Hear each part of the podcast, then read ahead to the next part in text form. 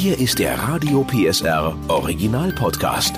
Familienfuchs, der Erziehungspodcast mit Henriette Fee Grützner und Familientherapeut und Erziehungscoach Andi Weinert. Heute weinen, lachen, Trauer, Wut, Gefühle bei Kindern zulassen. Wir können ja eigentlich so viel von unseren Kindern lernen, denn die Kinder machen was, was wir Erwachsenen nicht mehr machen, Gefühle zeigen. Also ganz oft ist es ja so, dass wir Erwachsene doch eher gucken, dass wir unsere Gefühle verstecken im Alltag, in der Beziehung, im Beruf. Aber Kinder, die lassen ihre Gefühle meist noch total raus. Und Andi Weinert, das habe ich doch richtig äh, gesehen, ne? Wir können da noch was lernen. Ich hoffe doch, dass wir heute wieder ein bisschen was lernen können. Denn Andi Weinert, unser Familiencoach, wird uns helfen, wie wir unsere Gefühle wieder befreien und uns vor allem auch sagen, warum das so wichtig ist, dass wir unseren Kindern nicht mit Sätzen kommen wie jetzt hör doch mal auf, reiß dich doch mal zusammen, jetzt wein doch nicht schon wieder, warum das nämlich gerade wichtig ist. Wie geht's dir denn heute so? Auch mir geht's eigentlich ganz gut. Ich bin gut in den Tag gestartet. Sehr gut, das ist die beste Voraussetzung für unsere heutige Folge. Es geht ja um Gefühle. Warum ist das so wichtig, dass Kinder ihre Gefühle zeigen dürfen? Dass sie das machen, ist ja sowieso klar. Also wir alle kennen unsere auf dem Boden schreienden Kinder, weinenden Kinder. Oh, der hat mir wehgetan. Aber warum ist das so wichtig? Also letztlich ist es ja so, dass Gefühle etwas sind, das den Menschen ja schon mit der Geburt mitgegeben wird. Also das bezeichnen wir in der Psychologie auch als Emotionen. Wir wissen, wenn jetzt ein Neugeborenes beispielsweise auf bestimmte äußere Reize reagiert, dass das Ganze auch schon äh, mit sehr starken Gefühlsregungen einhergehen kann. Und Gefühle, das ist ähm, auch im Erwachsenenalter ja so, haben ja ganz oft auch erst einmal so eine Funktion, dass ich mich selber verorten kann. Wo stehe ich eigentlich? Äh, für mich auch eine innere Klärung vornehmen kann. Und die Gefühle unserer Kinder, die sind für uns letztlich auch immer ein ganz kostbares Signal, weil Kinder sich ja ganz oft noch gar nicht so gut verbal ausdrücken können und wir über die Einschätzung des gefühlsmäßigen Zustands unserer Kinder oft auch merken können, geht es dem Kind gerade gut, freut sich das Kind oder braucht das Kind eventuell irgendwas oder fühlt sich traurig. Wo könnte man denn sagen, sind die Gefühle noch, ich sage jetzt mal, authentisch? Und ab wann, ab welchem Alter fangen Kinder denn an, auch so ein bisschen Gefühle als Manipulationsmittel einzusetzen? Du weißt, was ich meine, ne? Dieses, ich, ja, ja die, die, kleinen Äuglein, die dann weinen, weil man jetzt schon ins Bett muss und man denkt so, hm, es, äh, versucht mich dieses Kind jetzt auszutricksen oder ist es wirklich traurig? Das ist ja immer der schwierige Spagat. Also ich glaube, was man sagen kann, ist, dass sicherlich so ähm, ab dem Alter zwischen vier bis sechs Kinder auch probieren, durchaus mal zu schauen, was passiert denn, wenn ich Gefühle auch bewusst mit in bestimmte Forderungen mit einbringe. Ich würde dem Kind aber prinzipiell immer gar nicht so sehr unterstellen, dass es das jetzt aus einer bewussten Absicht heraus tut, sondern wichtiger ist eben, wenn ich so das Gefühl habe, Mensch, macht das Kind das jetzt gerade, um vielleicht ein Stück weit auch seine Forderungen zu unterstreichen oder zu gucken, wie ich darauf reagiere, das mit dem Kind zu besprechen. Ja, und wie ist es denn bei unseren Teenies? Da gibt's ja, habe ich so das Gefühl, so eine Phase von, da sind gar nicht mehr so viele Gefühle da. Erscheint so, es ist eigentlich alles egal. Es ist egal, ob wir rausgehen, es ist egal, ob es jetzt Frühstück gibt. Wie ordne ich das einfach? Da merke ich ganz oft, dass Eltern da wütend werden, weil da einfach nichts kommt. Wie ist es da mit Respektieren der Gefühle und warum sind dann da die Gefühle, die als Kleinkind so, die Wutausbrüche, die da waren, warum sind die auf einmal weg, die Gefühle? Das hängt sicherlich in der Pubertät auch mit der ähm, hormonellen Umstellung zusammen. Das heißt also, die Jugendlichen sind ja ganz häufig auch in der Situation, dass dieses hormonelle Chaos, das in ihrem Körper stattfindet, auch oft dazu führt, dass sie gar nicht so richtig wissen, wie es ihnen eigentlich gerade geht. Und genauso dieses, dieses Einsortieren, was will ich eigentlich gerade, das zeigt sich dann eben oft auch in so einer Ideenlosigkeit und so einer Ziellosigkeit. Mhm. Wichtig ist, dass man, so wie du es sagst, als Eltern versucht, sich nach Möglichkeit immer darauf zu konzentrieren und daran zu erinnern, dass die Kinder das jetzt nicht absichtlich tun, sondern ganz häufig eben auch äh, das Ganze tatsächlich Ausdruck eher eines vorübergehenden Zustandes ist, der sich dann, auch wenn die Hormone sich wieder etwas eingependelt haben, dann von sich selbst aus wiedergibt. Eine gute Möglichkeit, die ich in solchen Situationen äh, nichtsdestotrotz habe, ist, dass ich das auch so nutzen kann, dass ich sage, ich beobachte dich jetzt dabei und merke, ähm, dass du da sehr gleichmütig bist und dass man einfach selber benennt, was mit einem gefühlsmäßig dann in solchen Situationen auch passiert. Das kann man dann im Teenie auch schon zutrauen, ne? dass man sagt, du, in mir löst es gerade das und das aus. Das kann ich dem ähm, Teenager durchaus zutrauen. Ich sollte bloß mir selber vorher auch klar machen, dass ich nicht unbedingt immer damit rechnen kann, dass mein Teenager denn damit auch konstruktiv umgeht. Das heißt also, es kann durchaus auch sein, dass der Teenager dann sagt, ist mir doch egal oder ähm, das ist, das ist mir erst recht so. egal. ja, also was, was ich äh, mitnehme auf jeden Fall, was ich ganz spannend finde, und das muss man sich immer wieder vor Augen führen, wir haben dort eigenständige Persönlichkeiten, die natürlich auch absolut ein Recht auf ihre eigenen Gefühle haben. Und äh, nur weil wir denen schildern, was das in uns auslöst, dass uns das ratlos, fassungslos oder wütend macht, muss das nicht bedeuten, dass die sich deshalb ändern. Ne? Die haben natürlich genauso das Recht zu sagen, ich bin jetzt aber traurig oder mir ist das wirklich egal, dann ist das so. Richtig? Richtig.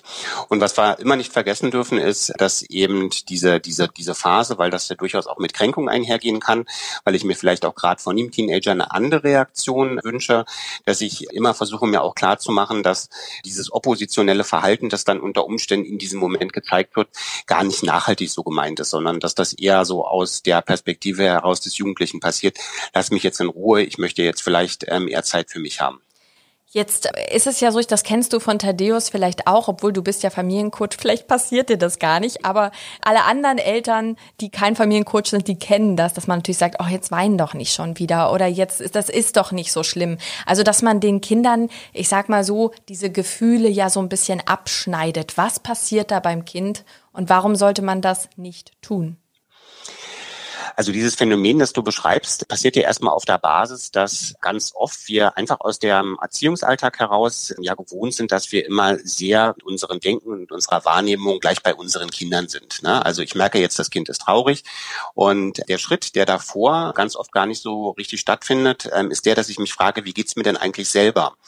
Und wenn ich so sage, ach Mensch, jetzt hör doch mal auf zu weinen, dann kann ich mich ja selber auch davor erstmal ganz kurz fragen als Elternteil, wie geht's mir denn eigentlich gerade und feststellen, Mensch, ich bin gerade angenervt oder mich stört gerade irgendwas.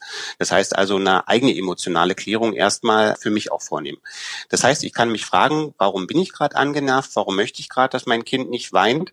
Und wenn ich feststelle, die Antwort darauf ist, ich empfinde das als grundlos, dass das Kind gerade weint, dann lohnt sich das genau diese Empfindung mit dem Kind zu teilen, anstatt einfach nur so eine Aufforderung in den Raum zu bringen, zu sagen, jetzt hör auf zu weinen, sondern dann vielleicht als alternativen Satz eher die Idee einbringen, zu sagen, ich glaube, du weinst gerade grundlos los? Kann das sein, dass ich mich da irre? Wenn ja, dann sag mir doch mal warum. Ja. Ja. und da sind wir schon beim, beim nächsten Step sozusagen. Jetzt haben wir gerade schon darüber gesprochen, wie man ein trauriges Kind äh, sinnvoll begleitet.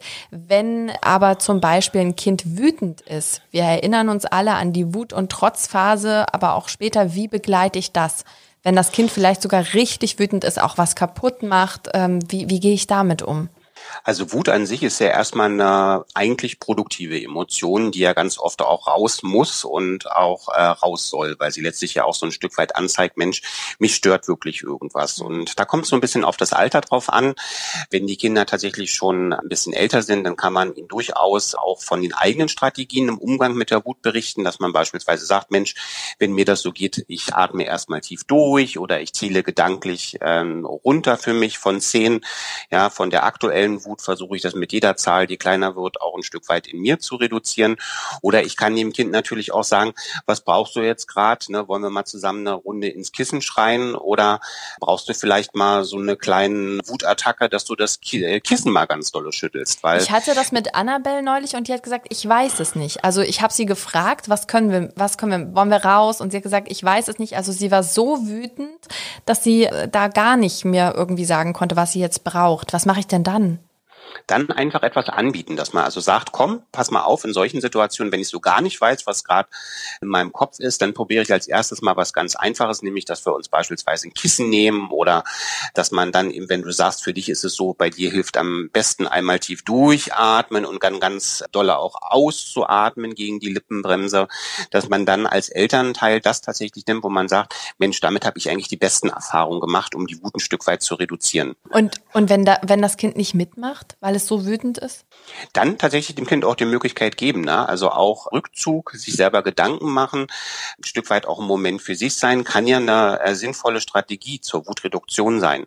Auch wir als Erwachsene haben ja häufiger die Situation, dass man erst einmal, wenn man dieses Gefühl ganz aktuell erlebt, dass man ein Stück weit wieder Abstand zu diesem Gefühl gewinnen muss und da hilft ja ganz oft erstmal die Zeit, aber auch dass sich über die Dinge Gedanken machen, das heißt also in den inneren Klärungsprozess zu gehen. Und wenn ein Kind dann das das Bedürfnis äußert zu sagen, ich will, glaube ich, gerade im Moment nicht, dann ist das nicht so, dass man das Kind jetzt vielleicht dazu überzeugen muss zu sagen, nee, aber wir machen jetzt irgendwas gemeinsam, sondern ähnlich wie wir es uns dann ja als Erwachsene auch oft von unseren Kindern wünschen, dass man das Ganze dann respektiert und auch sagt, okay, dann ähm, nimm dir die fünf, die zehn oder wie auch immer, wie lange Minuten und ich bin für dich da und wenn du das Gefühl hast, wir wollen und wir können widersprechen, dann lass uns gerne nochmal darüber sprechen.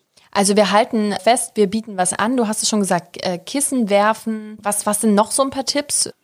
Also bei dem einen ist es das Kissen, bei dem nächsten, das habe ich vor vielen Jahren ähm, empfohlen, das wird auch immer so ein bisschen kontrovers diskutiert, dass ich gesagt habe, gerade wenn die Kinder vielleicht noch ein bisschen kleiner sind und man merkt, die ähm, bauen vielleicht auch so Wut so an Spielzeug ab, dass man dann vielleicht auch tatsächlich so ein Monsterplüschtier findet, dass man dann vielleicht auch Mozzi nennt und ähm, auch ein Anti-Stressball zum Beispiel kann Kindern helfen, ne? dass ja. man dann sagt, okay, hier guck mal, hier ist ein Stressball, den benutze ich manchmal auch, ne? willst du das auch mal probieren. Bei Kindern ist es aber, wenn es um den Umgang von Wut geht, auch ganz häufig das Spielen. Das finde ich nochmal einen ganz wichtigen Aspekt, Aha. dass wir das nochmal mit ja. aufnehmen. Also unsere Kinder spielen ja auch, um letztlich Spannung abzubauen. Das heißt also, das Spiel hat unterschiedlichste Funktionen, Dinge neu austesten, probieren, ähm, sich in eine fantasievolle Welt begeben, aber eben auch, dass Kinder das Ganze dazu benutzen, um Spannung zu reduzieren. Das heißt also, wir Eltern brauchen uns gar nicht so richtig Sorgen machen, wenn ähm, jetzt beispielsweise wir das erleben, dass da mal zwei Figuren auch äh, miteinander kämpfen und dann auch diese Figuren ganz, ganz äh, dolle miteinander kämpfen. Das ist letztlich wie so eine Art Ventil im Spiel, mit dem die Kinder auch in der Lage sind, dann Wut zum Beispiel auch zu reduzieren. Also könnte man dann auch einfach ein Spielangebot machen und sagen, wir, genau. wir, wir nehmen uns jetzt mal hier die beiden Figuren und äh, dann lassen wir die das jetzt mal austragen. Genau, die können dann mal stellvertretend ein Stück weit auch kämpfen. Ne? Ja, was bei uns total hilft, haben wir irgendwann mal zu Weihnachten geschenkt und das ist total super, so ein Punchball der äh, sozusagen immer dasteht. Der kann, wird also benutzt, wenn, wenn mal Lust ist, aber eben auch wirklich in dem Moment, dann stelle ich den hin und da kann man wirklich mal richtig reinschlagen ne? und, und kann sich austoben. Also das ist, nimmt nicht viel Platz weg und das war bei uns sozusagen dann der, der Durchbruch, weil die Energie ja irgendwo hin muss. Und ich finde das auch eine super Idee. Wenn ich selber auch sehr sportlich bin, auch Sport ist ja im Erwachsenenalter eine gute Möglichkeit, sich auszupowern und dann ein Stück weit vielleicht auch ungewünschte Emotionen wie Wut auch zu verlieren und zu kanalisieren. Wenn ich selber sehr sportlich bin und damit eine positive Erfahrung gemacht habe, kann ich das natürlich auch gemeinsam mit meinem Kind machen. Ne? Ja, jetzt haben wir über die Kinder gesprochen, die sozusagen, wo die, die äh, Gefühle rausgehen, Traurigkeit, Wut. Was ist denn mit den Kindern beispielsweise, wo es genau andersrum ist, die vielleicht ganz still sind, die vielleicht ähm, äh, in einem Raum mit vielen Menschen sind und wo man gar nicht weiß, was in denen vorgeht. Wie kann ich die denn ermutigen, die Gefühle zu zeigen? Also du berichtest ja klassisch so von introvertierten Kindern, genau. die sowieso so ein bisschen Schwierigkeiten haben, vielleicht sich auch nach außen zu zeigen und in Kontakt zu treten. Und da ist es genau so, dass das in jedem Fall immer günstig ist, die Kinder dazu ermutigen, sich zu zeigen. Also zu äh, sagen, wie geht's dir denn gerade?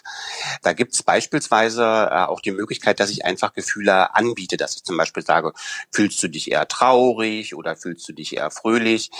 Da gibt's auch ganz gute Buchvorlagen, die man mit solchen Kindern gemeinsam dann auch durchgehen kann, beziehungsweise kann man das Ganze ja auch mit Smileys machen. Die werden ja auch schon sehr früh von Kindern verstanden, dass man sagt, bist du eher ein lachender Smiley oder bist du eher ein trauriger Smiley, mhm. dass man den Kindern im Endeffekt Angebote macht, so ein Stück weit ihre emotionale Seite auch zu zeigen.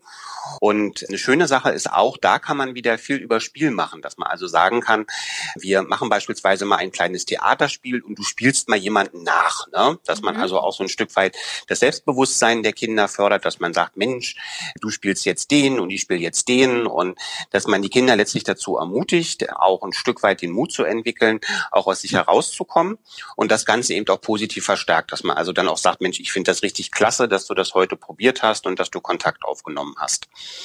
Gerade bei introvertierten Kindern lohnt es auch immer nochmal darüber nachzudenken, den ähm, Kindern auch nochmal bestimmte Hobbys und Aktivitäten in Gruppen anzubieten, beispielsweise in einem Verein irgendwas als Hobby auch zu machen, damit letztlich der soziale Kontakt und die soziale Interaktion dann auch ähm, zu gleichaltrigen Kindern nochmal über ein gemeinsames Interesse auch gefördert werden kann.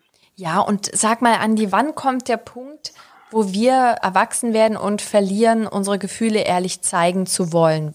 Was passiert da mit uns? Warum ist das so? Also du formulierst das ja so ein bisschen, bisschen negativ. Ich aus meiner Sicht empfinde das durchaus als eine soziale Kompetenz, dass man lernt, seine Gefühle zu regulieren. Also Gefühle verstecken ist sicherlich nochmal vielleicht mit einer anderen Facette versehen, aber wir alle lernen ja im Laufe unseres Lebens, dass wir bestimmte Emotionen in bestimmten Kontexten nicht ausleben sollten. Also ich mache jetzt so das klassische Beispiel, von meinem Chef irgendwie wütend und aggressiv zu werden. Das ist in der Regel eher mit nachteiligen Konsequenzen verbunden. Deswegen muss ich lernen, dass ich diese Gefühle in diesem Kontext zu regulieren. Die große Herausforderung finde ich immer im Erwachsenenalter und das ist dann wieder nochmal das Plädoyer im Umgang mit unseren Kindern, dass wir doch im Erwachsenenalter oft die Situation haben, dass wir ein Stück weit verlernt haben, überhaupt in uns zu schauen und zu gucken, wie geht's uns eigentlich gerade und das auch klar benennen zu können. Und deswegen ist eben die Empfehlung auch oft, dass man sagt, gerade wenn ich merke, dass ich mein Kind dabei unterstützen möchte, dass es bestimmte Gefühle zeigt, kann das auch nochmal wieder ein schöner Auftrag bei mir selber sein, bestimmte Gefühle auch in mir selbst wieder zu entdecken, die mir vielleicht in meiner eigenen Erziehung ein Stück weit, ich sage es jetzt mal in Anführungsstrichelchen, abtrainiert wurden. Ne? Weil alle Gefühle haben ihre Daseinsberechtigung und bei allen Gefühlen ist es immer lohnenswert, sich zu fragen, woher kommen die, die Einstellung hinter diesen Gefühlen zu hinterfragen und dann auch ein Stück weit zu gucken, wie kriege ich das meinem Kind vermittelt, dass das alles erstmal sein darf. Jetzt klingt das ja immer alles so, so schön, wenn du das beschreibst. Aber ähm, wenn ich jetzt, sagen wir mal, so ein Kind habe, was neun oder zehn Jahre alt ist und wenn ich das jetzt höre, stelle ich mir so vor, und wenn ich das bis jetzt immer so gemacht habe, dass ich eher ein Typ war, der sagt, jetzt wein doch nicht und heul doch nicht, ist es zu spät, jetzt noch damit anzufangen, ähm, du hörst meinen hoffnungsvollen Ton in der Stimme, äh, dazu sagen, doch, ich setze mich hin und ich jeden Tag beginne ich neu. Und ja, wir werden Fehler machen als Eltern, aber wenn wir uns bemühen, ist ja schon viel geschafft. Das aber da sind wir wieder bei dem Punkt, dass ich glaube, dass man da auch nicht zu streng mit sich selber sein darf. Also wir besprechen ja ganz häufig so Situationen, wo ich versuche, Empfehlungen zu geben, wie man es besser machen kann, aber ohne den Anspruch, dass man sich da jetzt ähm, perfektionistisch äh, daran orientieren muss und sagen muss, so muss das nun immer sein. Im Gegenteil, wenn man die, die ehrlich Ehrlichkeit und die Fehlerbereitschaft besitzt, zu sagen, ui, das hätte ich aber auch für mich selber nochmal wieder besser machen können, dann ist das, glaube ich, deutlich besser, als wenn man sich unter diesen Druck setzt, dass man sagt, man muss das jetzt gleich immer alles perfekt machen und immer die richtige Antwort haben. Wir sind als Eltern alle nur Menschen und das sollen wir auch bleiben. Und auch wir Eltern machen jeden Tag Fehler. Ähm, wichtig ist, dass wir die Bereitschaft besitzen, uns da selber zu hinterfragen und das zu reflektieren. Genau. Sehr schön, Andi Weinert. Deswegen freue ich mich jetzt schon auf die äh, nächste Folge mit dir. Vielen, vielen Dank für deine Tipps und ähm, ja, seien Sie nachsichtig mit Ihrem Kind. Bis dann. Der Podcast rund um Familie, Eltern, Kinder und Erziehung mit Familientherapeut und Erziehungscoach Andi Weinert. Alle Folgen hören Sie in der Mehr PSR App und überall, wo es Podcasts gibt. Familienfuchs, ein Radio PSR Original Podcast. Moderation Henriette Fee Grützner. Eine Produktion von Regiocast, deutsches Radiounternehmen.